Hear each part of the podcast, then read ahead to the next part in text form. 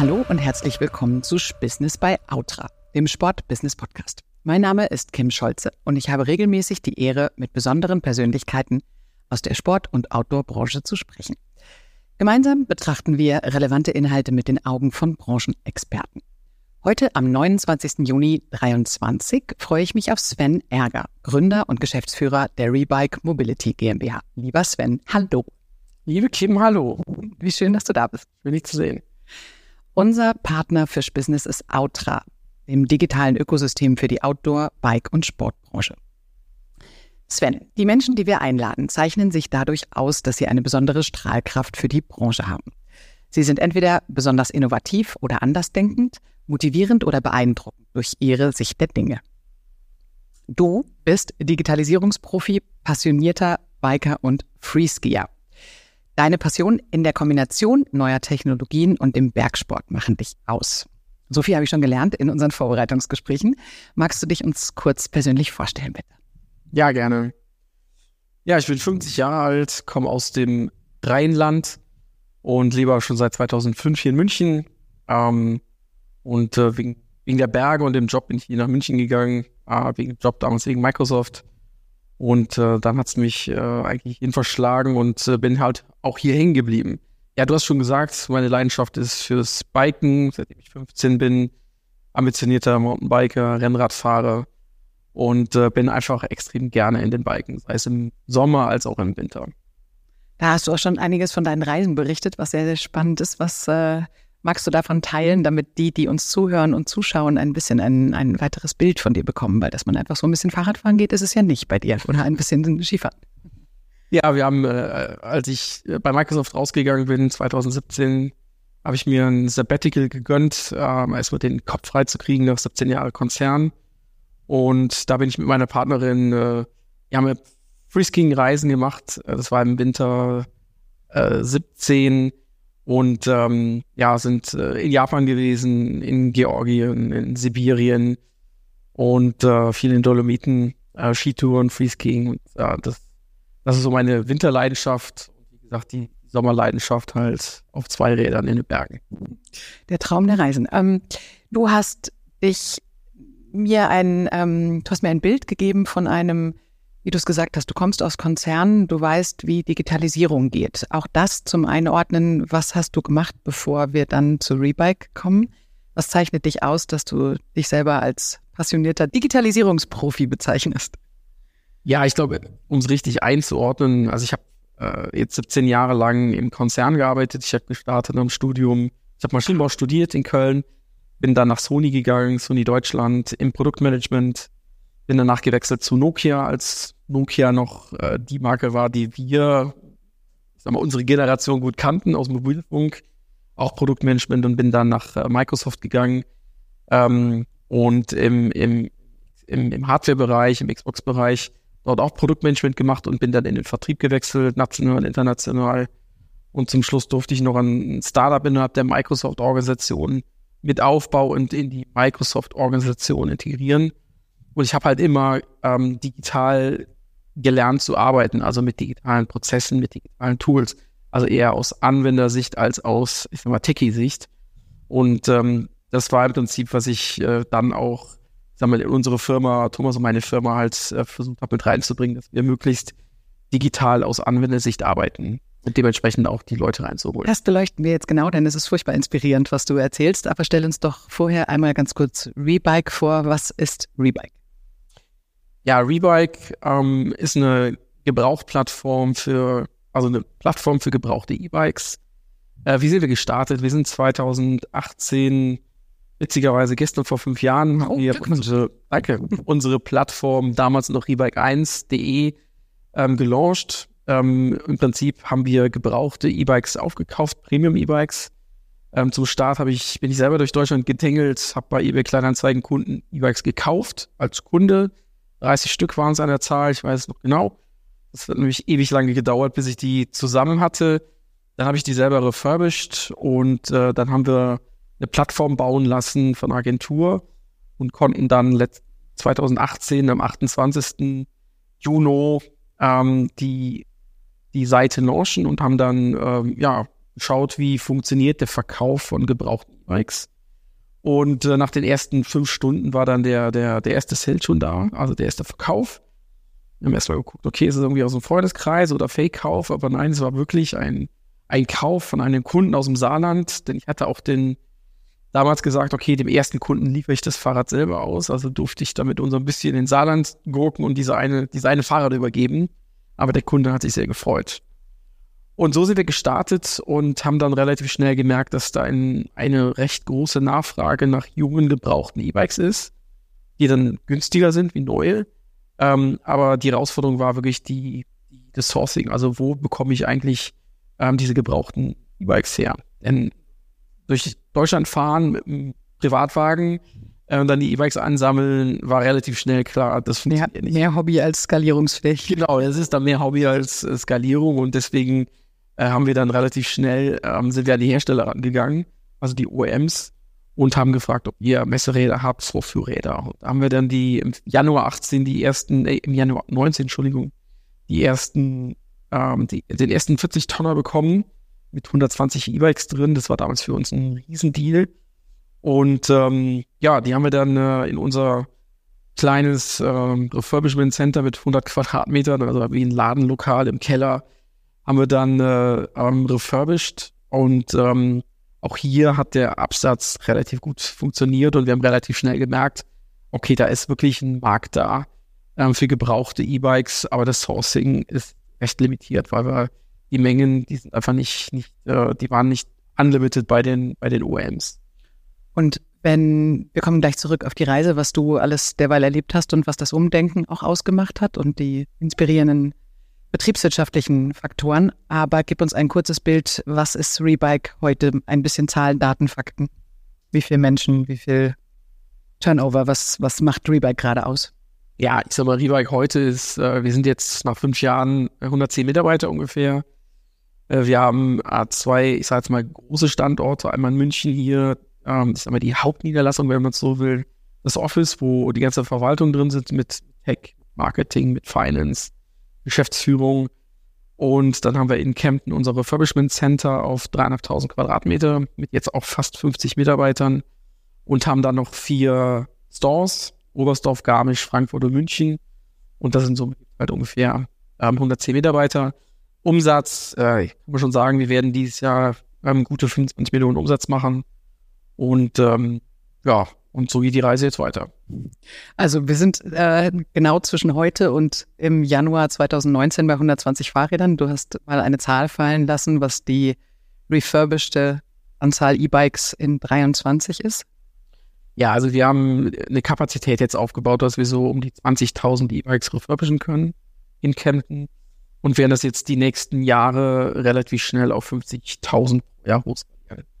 So, und dann ist jetzt natürlich sehr spannend, wie du das angestellt hast oder wie du das mit deinem Partner Thomas angestellt hast, dass ihr, was ist 2019 relevant gewesen? Was waren die ersten Schritte? Um, du hattest ja relativ klar vor Augen, welche Skalierungsfähigkeit du da siehst, sonst wärst du weiter mit dem VW-Bus rumgefahren.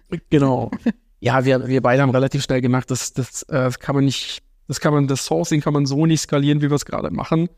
Und ähm, haben dann angefangen, unseren eigenen Sourcing-Kanal aufgebaut. Ähm, wir haben äh, zwei Rental-Stores aufgemacht in Oberstdorf und Garmisch und haben hier im Prinzip neue E-Bikes, die wir bei den OEMs gekauft haben, in den Verleih gebracht, weil zu der Zeit war E-Biken ja immer noch, ich sag mal, relativ neu, aber es wollten schon viele Konsumenten das ausprobieren und viele haben es dann im Urlaub ausprobiert, also in der Urlaubsregion Oberstdorf-Garmisch.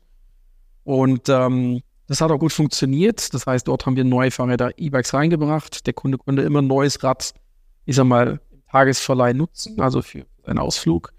Und nach einer gewissen Zeit haben wir die Räder ausgetauscht. Das heißt, brauchten halt nach Kempten runter, dann wieder neu nachgeschoben.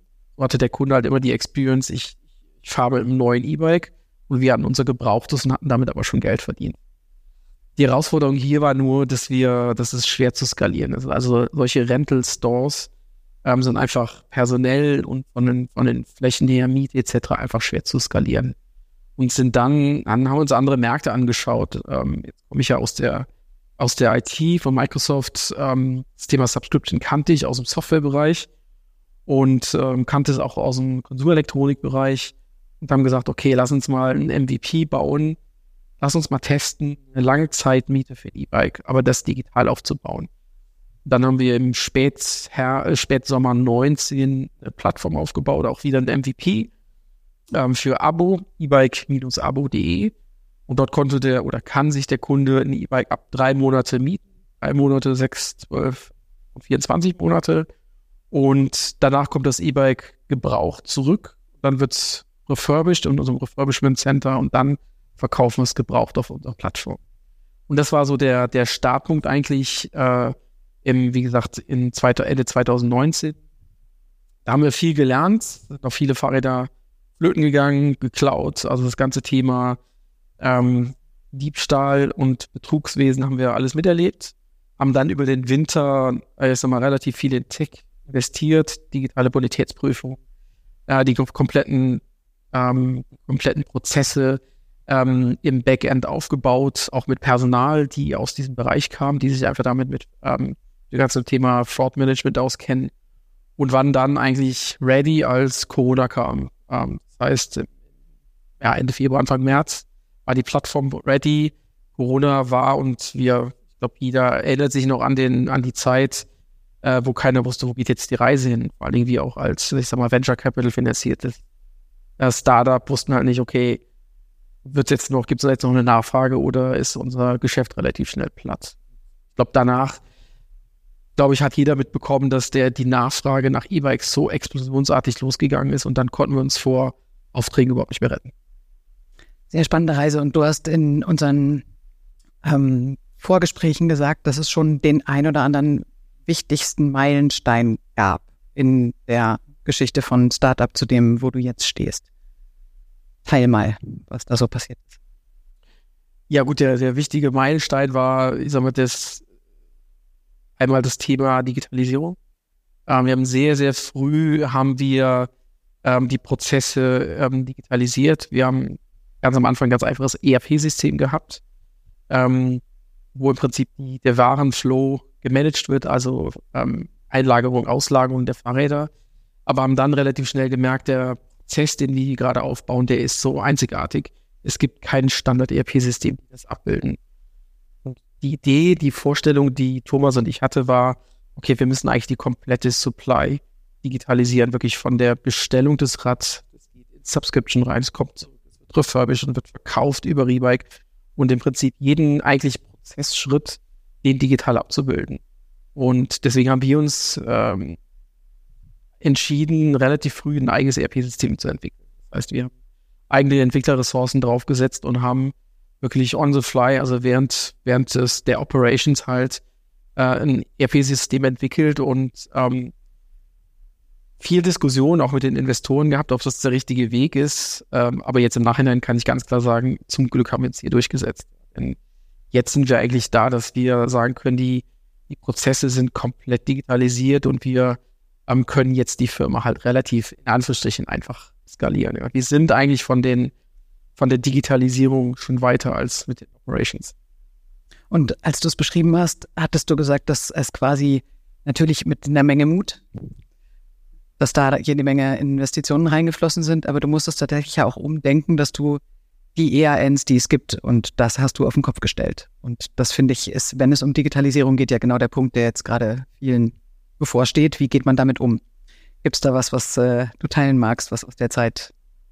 Ja, ich glaube, meine, also meine erschreckende Erfahrung war einfach jetzt äh, aus Microsoft-Konzern rauskommen, also in einem sehr, sehr innovativen Unternehmen in die Fahrerbranche, die halt alles andere als innovativ war zu dem Zeitpunkt, also sehr analog gearbeitet hat. Ähm, das heißt, dass es weder Schnittstellen zu den Herstellern gab, etc. Und ähm, das heißt, ja, der, Schritt vom Hersteller zu uns war und ist immer noch bei vielen noch sehr, sehr analog und ab diesem Punkt dann halt digital, ja. Das heißt, ähm, ja, als Beispiel, jedes Fahrrad bekommt bei uns eine eigene Nummer. Ähm, das ist eine Logik dort hinter. Früher haben wir das in dem Excel-Sheet, diese Nummer äh, generiert. Äh, jetzt geht das alles voll digitalisiert und automatisiert. Und diese Nummer wird halt verheiratet mit dem Fahrrad, mit dem Rahmen, mit dem Akku und bleibt im Prinzip das Leben lang. Also das, solange dieses Fahrrad existiert, ähm, werden diese, diese, diese drei Sachen verheiratet und wir wissen immer, was unter dieser Nummer, hinter dieser Nummer sich verbirgt, was damit gemacht worden ist, wie lange es montiert worden ist, was ausgetauscht worden ist, etc. Was ich auch sehr spannend in dem Bezug fand, was macht das Fahrrad für eine Reise? Du hast es jetzt im Groben und äh, Topline beschrieben, aber geh noch mal ein bisschen in die Details, weil auch da habt ihr eine große, große Skalierung vollzogen. Ja, die ist aber, was macht ein Fahrrad für eine Reise? Ich fange mal bei dem Subscription-Modell an. Ähm, das heißt, wir, äh, wir machen eine sogenannte Vororder mit den OEMs. Ähm, mittlerweile, mittlerweile, sind wir auch auf so einer Größe, dass wir, ich sag mal, Key-Account sind bei allen großen Herstellern. Äh, das heißt, wir bestellen ein Jahr vorher schon unsere Ware, äh, weil es einfach so hohe Volumen sind. Dann kommt das, das Folgejahr, kommt dann die Neuware bei uns rein. Und äh, unser ganzer, ich sag mal, Werkstattprozess oder Montageprozess ist aufgeteilt in zwei Bereiche. Einmal den Neuwarenbereich. Dort kommen die Räder rein, die neu sind. Die sind zu 70 Prozent montiert und die restlichen 30 Prozent müssen wir machen. Und wir haben hier aber eine getaktete, getaktete Montage aufgebaut. Das heißt wirklich den Prozess aufgesplittet und einzelne Prozessschritte definiert, die aber auch mit dem ERP-System gesteuert werden. Also der, der Mitarbeiter wird gesteuert über das ERP-System. Und ähm, ja, dann geht die Neuware wird an den Abokunden rausgeschickt. Das heißt, er bestellt es online bei uns und ähm, kriegt ein fertiges E-Bike, ist komplett aufgebaut, eingestellt, muss aus dem Karton nehmen und fährt los. Und nach der Laufzeit holen wir es wieder ab mit dem Logistiker.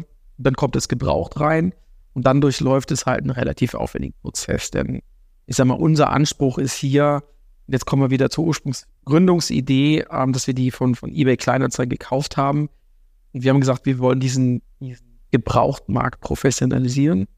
Äh, denn bei eBay Kleinanzeigen, jeder kennt es, mal was gekauft oder verkauft. Die Bilder sind schlecht. Du weißt nicht genau, was du da kaufst. Du weißt nicht genau, kannst dem, dem Verkäufer trauen, was ist denn wirklich genau mit dem Fahrrad passiert. Und ähm, das ist im Prinzip, diese Schwachstellen haben wir komplett gelöst, aufgebrochen und komplett professionalisiert. Werbung. Outra, ein digitales Datentool für die Outdoor-, Bike- und Sportbranche. Was das ist? Durch Datenaustausch und Datenanalyse ermöglicht Outra einen hocheffektiven Verkaufsfluss im Handel. Mit Outra können Verbraucher direkt auf der Website einer Marke sehen, in welchen Geschäften ein Produkt erhältlich ist. Sie können Reservierungen vornehmen und das Produkt abholen. Sie können nach alternativen Produkten suchen und Termine mit den Einzelhandelspartnern der Marke vereinbaren. Partner wie Deuter, Orthovox, Atomic Bergans, Sport 2000, Bechli, Sportklar, Sportschuster und Globetrotter – arbeiten im Outra-Datensystem zusammen. Outra ist einer der wichtigsten Akteure in der Outdoor-Fahrrad- und Sportbranche geworden. Macht also den logischen Schritt und schließt euch an. Kontakt und Informationen unter outra.com mit Doppel-T. Heißt, ein, ein gebrauchtes Rad kommt bei uns rein, ähm, durchläuft erstmal einen umfangreichen Reinigungsprozess. Wir haben eine komplette Automatisierung gebaut. Das heißt, das Fahrrad wird bei uns in ab sechs Minuten komplett tiefengereinigt. Du darfst auch immer schon dazu sagen, was es vorher an Zeitaufwand und Ressourcen bedeutet hat, weil die Umstellung, die Digitalisierung ja proved. Also ja, also wir haben das logischerweise so sind wir nicht angefangen. Wir haben angefangen mit, wir machen das von Hand. Das heißt, wir haben Mitarbeiter eingestellt, der den ganzen Tag mit von Hand mit, mit, mit dem Hochdruckreiniger die, die einzelnen Fahrräder sauber gemacht, ähm, Lappen trocken gewischt, poliert. Ähm, es war auch klar, das ist nicht wirklich skalierbar, ja, weil du irgendwie für ein Fahrrad eine halbe Stunde gebraucht hast. Und die Leute zu finden, die sowas machen wollen, ist auch wirklich schwierig. Und dann war klar, okay, wir müssen auch hier ran, äh, diese einzelnen Prozesse zu automatisieren. Ja. Und hier haben wir jetzt anderthalb Jahre dran gearbeitet mit verschiedenen Firmen und haben hier im Prinzip eine komplette Automatisierung aufgebaut. Das heißt, wir können, die Räder werden jetzt in sechs Minuten komplett tiefengereinigt, sehen aus wie neu, wenn sie rauskommen und das Schöne hierbei ist, ähm, es ist auch wieder zirkulär gedacht, denn wir nutzen das Wasser von unserem Dach, von der Lagerhalle, Regenwasser. Wir brauchen kein Wasser aus der, aus der Leitung. Und ähm, das Wasser wird auch im Kreislauf gereinigt. Ähm, das vorstellen, wir haben so zwei riesen Wassertanks, jeweils 3000 Liter. Da sind Mikroben drin, die das Wasser über Nacht reinigen, also wirklich kleine Tierchen. Und ähm, damit bleibt das Wasser eigentlich im Kreislauf und alles das, was verdunstet, kommt neu übers Dach wieder rein, also übers Regenwasser. Das war uns auch wichtig, weil am Ende des Tages wir ja, einen, ich sage jetzt mal, einen Beitrag dazu leisten wollen, dass, äh, dass wir ja etwas der Umwelt zurückgeben. Und deswegen halt auch bei solchen Themen, wo wir versuchen, die, die Umwelt halt zu schonen. Und der Digitalisierungsprozess geht weiter auch in Bezug auf die Fotografie und all das, dass du tatsächlich ja da eine sehr ideale Kette aufgebaut hast. Genau, also wir schauen uns halt immer diesen Refurbishment-Prozess an und Schritt für Schritt mit den Learnings, die wir machen, so von Quartal zu Quartal, schauen wir, was können wir digitalisieren und was können wir automatisieren. Ähm, man kann nicht leider nicht alles automatisieren, weil es immer noch ein Fahrrad ist, wirklich schwer zu automatisieren ist. Aber Prozessschritt waschen haben wir hingekriegt. Dann, das ist der, der Anfangspunkt eigentlich und der Endpunkt, der halt für die Plattform rebike.com wichtig ist. Das heißt, du kaufst dir dein Gebrauchtes. Du willst ja genau sehen, wie sieht jetzt mein Gebrauchtes aus, was ich kaufe. Ähm, wir fotografieren jedes einzelne gebrauchte Rad, das wir verkaufen. Das heißt, du gehst auf die Plattform und alle Räder, die du siehst, die gebraucht sind, sind einzeln fotografiert. Um diesen Prozess zu skalieren, ähm, und auch hier haben wir angefangen mit einem Fotografen. Und von mir, der ist Fotograf, der hat das gemacht, äh, dazu 30 bis 45 Minuten gedauert pro Bike. Auch hier war klar, schwer zu skalieren. Und äh, haben im Prinzip sind wir jetzt an Version 4, Fotostation Version 4 und wir, die ist voll automatisiert. Sechs Minuten, ein Rad, auch wieder sechs Minuten, witzigerweise. Und äh, auf einem Drehteller drauf, zwei Kameras, äh, 360 Grad Bilder und du kannst komplett reinzoomen und du siehst eigentlich alle Details, ähm, Kratzer, Lackschäden, was auch immer. Und das ist auch gewollt. Also wir gehen gar nicht groß mit dem Lackstift dran, sondern wir wollen, dass der Kunde sieht, okay, das ist gebraucht.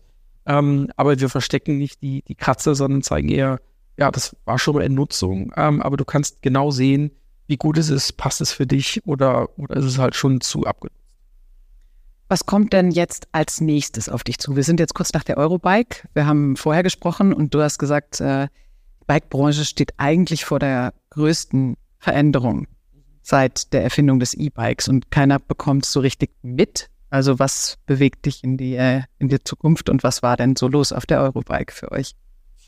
Ja, total. Also hast eigentlich einen ganz guten Satz gesagt. Ähm, es gibt gerade einen riesen Move in der in der E-Bike-Branche und äh, selbst die Hersteller, teilweise die Hersteller, äh, kriegen es nicht mit. Also was passiert gerade? Wir, wir sehen einfach, der, der Absatz von E-Bikes steigt Jahr bei Jahr, ähm, Riesenvolumen. Und äh, mittlerweile wird extrem viel ähm, über Leasing abgeschlossen. Das heißt, der viele, also arbeitgeberfinanzierte E-Bikes, also klassische ähm, äh, Firmenfahrrad. Und ähm, gibt es verschiedene Firmen, die das anbieten, Leasingfirmen wie Business Bike oder Leasebike oder wie sie alle heißen oder Jobrad. Und ähm, das heißt, äh, die Firmen werden immer mehr, die das anbieten, Mitarbeitern. Die Akzeptanz der Mitarbeiter im Unternehmen, ah, ich nehme mir ein E-Bike, nimmt auch immer mehr zu, weil jeder denkt, ja, Sprit wird teurer, ähm, etwas für die Umwelt zu tun. Das heißt, das absolute Volumen der, der, der der Bikes, die im Leasing sind, sind steigt extrem an. Also es ist äh, exponentiell. Und wir sehen jetzt schon, dass eine Riesenwelle zurückkommt. Du hast also keine Sourcing-Thematik mehr. Nein, genau. Wir haben jetzt keine Sourcing-Thematik mehr, die wir vor fünf Jahren hatten. Das heißt, was passiert gerade? Es kommt eine Riesenwelle zurück von den Leasingfirmen. Ähm, und klar, die werden einmal geflutet bei eBay Kleinanzeigen. Aber auch hier merkt man, dass der Absatz schwierig, schwieriger wird, weil die Fahrräder immer teurer werden und der Kunde schon sagt, ah, ich hätte gern ein bisschen Sicherheit mit, wie bei uns, zwei Jahren Garantie, es ist komplett gewartet, alle Teile sind ausgetauscht. Und ähm, damit verbunden halt auch, wer kann denn sowas? Wer kann denn sowas auch, ich sag mal, auf einem hochskalierfähigen Level? Und da gibt es nicht viele Unternehmen, so wie wir, die das, ich sag jetzt mal, auf Europa-Level so aufgebaut haben, dass die, ja, ich habe ja gesagt, äh, dieses Jahr werden es 20.000 werden, und wir werden relativ schnell auf eine Skalierung von bis zu 50.000 kommen pro Jahr, ähm, die das so aufbauen können. Und das heißt, ähm, wir sind jetzt hier mit einigen großen Leasingfirmen, haben Verträge abgeschlossen und bekommen diese Leasing-Returns zurück. Und die werden halt in den gleichen Prozess eingeschleust, die wir jetzt schon aufgebaut haben. Und im Prinzip dann auf der, auf der Rework.com mit zwei Jahren Garantie verkauft. Jetzt merken wir einfach, dass die Arbeit, die wir jetzt die letzten fünf Jahre in Digitalisierung, in Automatisierung gesteckt haben, sich jetzt rechnen, weil wir jetzt in der Lage sind, auf Knopfdruck so hohe Volumen abzunehmen, weil man muss es auch finanziell stemmen können, mal, solche Volumen dem, der Leasinggesellschaft abzukaufen und dann im Prinzip, ich sag mal, in einen Refurbishment-Prozess reinzubringen und dann auch noch, ich sag mal, einen, einen Recommerce-Kanal auf, aufgebaut zu haben, wo man auch diese, diese Mengen absetzt. Denn nur weil es dann hast, heißt es nicht, dass es auch verkaufen kannst. Und das haben wir im Prinzip jetzt aufgebaut. Und das ist die große Veränderung im Markt. Und ich habe jetzt auf der Eurobike mit vielen Herstellern gesprochen. Viele verstehen das auch. Viele sagen auch, ja, wir sind, verstehen das und wir sehen auch diesen Bereich und unterstützen ruhig. Es gibt aber auch Hersteller, die sagen, mir ist es egal, ich drücke einfach neue Ware in den Markt. Und es ist schön, dass viel über Leasing verkauft wird, was danach ist, vollkommen egal. Und die werden irgendwann noch ihr blaues Wunder erleben, weil die müssen sich darum kümmern. Ja. Die müssen auch Firmen wie uns unterstützen mit, dass ich Teile dafür bekomme, dass ich Daten bekomme, also ich sag mal Stammdaten, äh, dass ich diese Produkte halt, halt auch die Zweitvermarkte. Und jetzt im Besonderen nochmal auf den, auf den Messebezug beziehungsweise auf die Zeit, in der wir gerade sind. Das, was wir hören, ist, in den Corona-Zeiten sind die Forecasts hochgegangen. Viele von den Händlern haben teilweise bei drei Herstellern gekauft, damit sie überhaupt irgendwas bekommen. Das heißt, es bestand eigentlich ein hohes Volumen an Nachfrage und jetzt scheint das ja auch so sich auszuwirken, dass es vielen Händlern gar nicht so besonders gut geht und es da eine Problematik gibt. Wie war es da auf der Eurobike und seid ihr dann quasi die Lösung oder wie stelle ich mir das vor? Nee, wir sind nicht die Lösung. Ich glaube, wir hängen ja genauso mit drin wie der, wie der kleine Fachhändler nur halt auf einer anderen Dimension, aber das, das Problem ist das gleiche.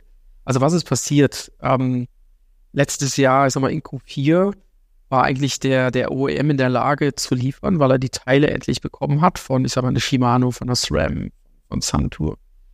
Und hat dann, ich sag mal, man muss sich vorstellen, der, der Hersteller hat letztes Jahr in den ersten drei Quartalen produziert, aber nur so viel produziert, sagen wir bei einem einzelnen Fahrrad, bis ihm die Teile fehlten. Also ich sag jetzt mal, ein Sattel hat gefehlt, ein Lenker hat gefehlt, ein Pedal hat gefehlt. Und dann hat er gesagt, okay, ich kann es nicht weiterverkaufen, ich muss ein Lager reinstellen und warten, bis die Teile da sind. Dann kam eine riesen Welle an Teilen in Q4 letzten Jahres. Und dann hat der OM einfach gesagt, okay, jetzt schicke ich die Ware raus an den Handel. Und der Handel hat gesagt, ich kann es gar nicht jetzt mehr verkaufen, weil die Saison ist vorbei. Und da gab es einige Hersteller, die sehr fair damit umgegangen sind.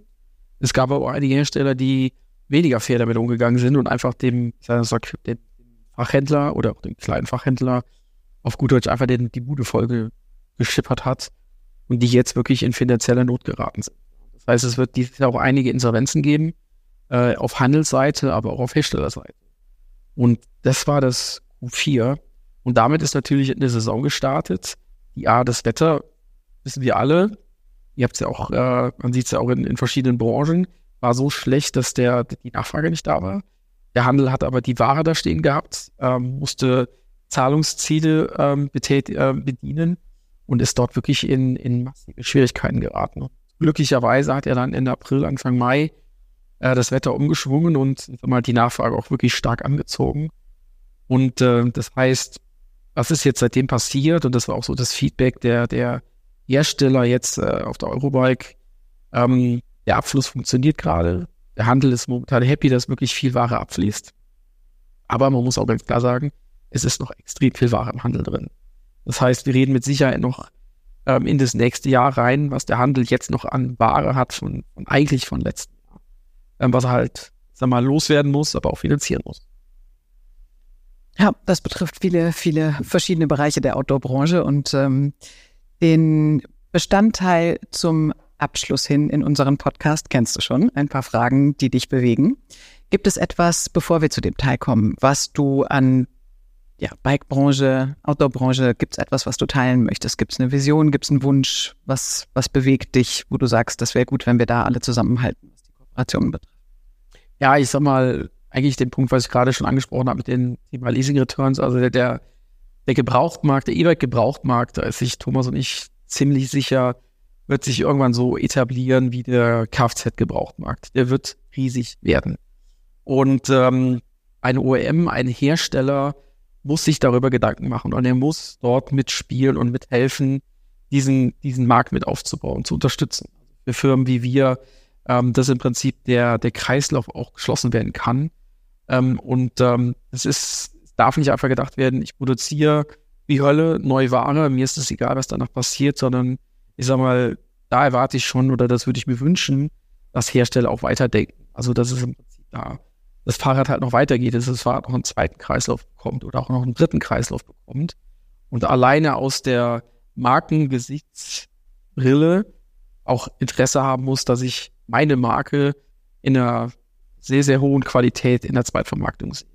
Und ähm, das ist das, was ich mir definitiv, definitiv wünschen würde. Von der, von der, in dem Fall jetzt hier von der E-Bike-Gruppe, Fahrradherstellern. Und wenn du jetzt das Wort Kreislauf ein paar Mal benutzt hast zum Thema Nachhaltigkeit beziehungsweise zu der Verantwortung, die du ja auch selber sagst von dir als Unternehmer, möchtest du da noch ein paar Aspekte teilen? Weil auch da kann man, glaube ich, einiges von euch lernen, wie ihr es aufgesetzt habt.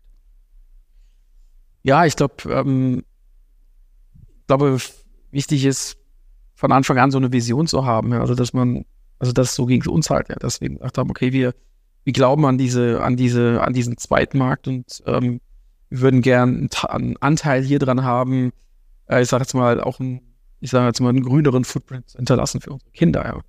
Und das ist so, wo ich sage, dass äh, es gibt so viele Branchen, denen das noch komplett egal ist. Und ich glaube, das wäre wäre so wünschenswert, dass äh, sich mehr Unternehmen oder Branchen darüber Gedanken machen, ähm, sowas zu unterstützen. Möchtest du davon noch konkret was teilen, was ihr macht? Du hast das Regenwasser angesprochen. Du hast äh, im Vorgespräch auch gesagt, dass ihr Teile natürlich auch nachverfolgt und dann auch immer wieder die unterschiedlichen Bestandteile von einem Fahrrad, was vielleicht dann tatsächlich am Ende des Lebens angekommen ist, auch für andere Dinge nutzt. Da hast du ja schon auch ein System aufgebaut, was nicht nur für Langlebigkeit durch das Refurbishment steht, sondern auch durch unterschiedliche weitere Aspekte in deinem sowohl Datensystem als auch dann vor Ort, oder? Ja, also ich sag mal, was, was wir ähm, gemacht haben, und ich glaube, das ist, vielleicht können sich der eine oder andere da ein bisschen was abgucken. Äh, wir arbeiten auch mit anderen Firmen zusammen, also in dem Fall auch mit der Firma Schwalbe, ähm, die ja Reifenhersteller ist. Und Schwalbe ist eigentlich der Erste, der sich in der, ich sage jetzt mal, in der, in der Reifenbranche Gedanken dazu gemacht hat, okay, wir produzieren einen riesen Müllhaufen und wie können wir ein Recycling unterstützen? Das heißt wirklich, Schwalbe als Hersteller hat halt mit einer anderen Firma ein Recycling-System aufgesetzt, äh, dem Handel angeboten, in dem Fall auch uns angeboten, sagen, okay, alle Altreifen, die ihr habt, sammelt, wir sammeln die ein bei euch, ähm, wir zersetzen die wieder in ihre Ursprungs-Einzelteile, ähm, ähm, Bestandteile und nutzen die wieder, um neue Reifen zu das ist für uns teurer. Also wir eine Entsorgung, das sind so, so große Kisten, da gehen so 200 Reifen rein. Ich sag mal, da gehen mehrere im Monat mehrere Kisten, Karton, also werden bei uns abgeholt von Schwalbe. Das ist ja um einiges teurer, als wenn man sie normal entsorgt und normal entsorgen heißt verbrennen. Und äh, was aber für uns überhaupt gar keine Frage war, da haben wir auch gar nicht drüber nachdenken müssen. Wir haben gesagt, das machen wir, weil das einfach, ja, wir haben hier eine gewisse Verantwortung. Genauso machen wir das auch mit äh, ich sage jetzt mal, E-Bikes, die zurückkommen, die einfach nicht mehr, ähm, ich sag mal, kosteneffizient, kosteneffizient äh, zu refurbischen sind. Das heißt, wir schlachten die komplett aus. Die Teile, die wir brauchen, lagern wir ein. Also wir haben mittlerweile ein sehr, sehr großes Gebrauchtlager von Felgen, von Pedalen, von Kurbeln, von was auch immer, Motoren, die wir dann später wieder einsetzen in Rädern, wo wir, also Gebrauchträdern, wo dieses Teil halt gerade fehlt. Und ich glaube, das ist, wo wo sich, ich glaube, eigentlich jede Industrie äh, darüber Gedanken machen kann und sagen, okay, ähm, sowas, ja, sowas vielleicht mit anzuschieben, so wie Schwalbe das gemacht hat. Oder ähm, wie wir jetzt als Refurbisher, ich sag mal, diesen Bereich halt auch, ich sag mal, weiter nach vorne pushen. Macht Schwalbe das in Kooperation mit anderen Reifenherstellern oder machen sie das vor allem für ihre eigenen Produkte? Nein, äh, Schwalbe nimmt alle Reifen zurück. Also man kann alle Reifen zurückschicken an Schwalbe, weil am Ende des Tages das Grundmaterial ist das gleiche und der Prozess, äh, der Extraktionsprozess ist dann damit verbunden auch der gleiche. Ja, so sollten wir es tun. So sollten wir es tun. So sollten wir es tun. So, zum Abschluss unseres Podcasts ein paar kurze Fragen. Alle unter dem Motto, wie konnte mir das passieren? Oder eben auch positiv wie herausfordernd, was dich bewegt hat über all deine Zeit. Du darfst es persönlich wie business-related machen. Und meine erste Frage, bist du bereit? Mhm. Dein lustigster beziehungsweise peinlichster Business-Moment? Äh, mein peinlichster Business-Moment, Moment, äh, ja, ganz witzig. Ich hatte gerade bei, bei, bei Microsoft angefangen damals und äh, ich hatte meinen ersten Pressetermin in Seattle drüben mit äh, wirklich hochkarätigen Journalisten und ich stand dann am Flughafen am Gate und äh, hatte vergessen, dass ich einen Reisepass brauchte. Und das war natürlich alles andere als äh, angenehm, ja. Das heißt, ich ähm, habe meinen Flieger verpasst, musste mir noch schnell am Flughafen neuen Reisepass beantragen und bin einen Tag später nachgeflogen, was natürlich äh, super GAU war. Dein inspirierendster Moment? Äh, die Geburt meiner Tochter. Kim. Kim. Auch Kim. Schöner Name. Ja. Dein Beitrag, die Welt ein bisschen besser zu machen. Ja, ich glaube, das, was ich eben schon gesagt habe, den, den gebraucht E-Bike-Markt so, ähm, so relevant und so ähm, prof zu professionalis professionalisieren, wie gerade der Kfz-Gebrauchmarkt ist. Deine zuverlässigste Quelle? Äh, meine Familie, mein Vater, meine Partnerin. Und gibt es Mantra, Glaubenssatz? Gibt es etwas, was dich beeindruckt hat, was dich steuert, woran du dich orientierst? Gibt es ein, gibt es etwas, woran du deine Kraft misst oder was eine Energiequelle für dich ist? Ja, Energiequelle ist mein, ich sag mal, auf der einen Seite mein, mein Sport, das, das draußen sein, auf dem Fahrrad zu sitzen, ähm, tolle Momente zu haben, aber auch mit meiner Partnerin, äh, mit meiner Tochter halt gemeinsame Momente zu haben. Und hast du eine Empfehlung für uns? Ein Buch, ein Podcast, ein Film? Hat dich etwas besonders beeindruckt? Ja, ich hätte eine Buchempfehlung. Äh, äh, das Netflix-Buch Keine Regeln ähm, ist wirklich sehr lesenswert, äh, manchmal sehr spitz, aber ich glaube sehr interessant, wie Netflix das Geschäft aufgebaut hat. Okay, wir teilen das in den Show Notes. Wenn du dazu noch etwas hast, werden wir das damit noch verlinken. Und wie kann man mit dir in Kontakt treten? Ja, klassisch über, über, über LinkedIn, sehr gut, ähm, über die sozialen Medien oder wer auch mal hier in den Bayerischen Alpen unterwegs ist, auf den Trails, mit Sicherheit auch da. Sehr schön. Du kommst auch gerade, hast du mir erzählt, von gestern Abend vom Fahrradfahren. Das hörte sich sehr schön an. Tolle Bilder. Ja, genau. Eine wichtige Balance. Also vielen, vielen Dank, Sven. Ich hoffe, ihr werdet so erfolgreich, wie es euch wünscht. Für genau das Kreislaufschließen für uns alle. Der nächste wichtige Schritt. Wenn euch das, die ihr zuhört und zuschaut, das gefallen hat, was ihr gehört habt, empfehlt es weiter, denn wir können alle nur gemeinsam alle Kanäle nutzen für Veränderungen in unseren jeweiligen Branchenbestandteilen. Vielen Dank für deine Zeit. Vielen Dank, dass ich da sein durfte. Vielen Dank. Und bis bald. Bis bald. Tschüss. Tschüss.